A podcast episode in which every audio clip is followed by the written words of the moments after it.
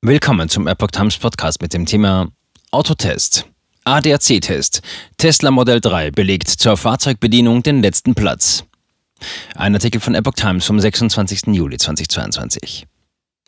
Navigationssystem, Radio, Infotainment. Moderne Autos verfügen über eine ganze Reihe an Funktionen, die eine Autofahrt angenehmer machen, beim Fahren aber oftmals eine Ablenkung sind. In einem Test der Bedienelemente von sechs Kompakt- und Mittelklassewagen schnitt das Tesla Modell 3 am schlechtesten ab, wie der ADAC am Dienstag erklärte.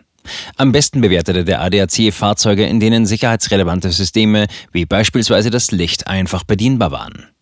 Hier konnten laut ADAC insbesondere der Mazda 3 sowie der BMW 1er überzeugen. Beide Fahrzeuge nutzten ein controllerbasiertes Eingabesystem. Dies sei bei der Eingabe zwar umständlicher, erklärte der ADAC, in beiden Fahrzeugen sei die Bedienung sicherheitsrelevanter Systeme jedoch intuitiv.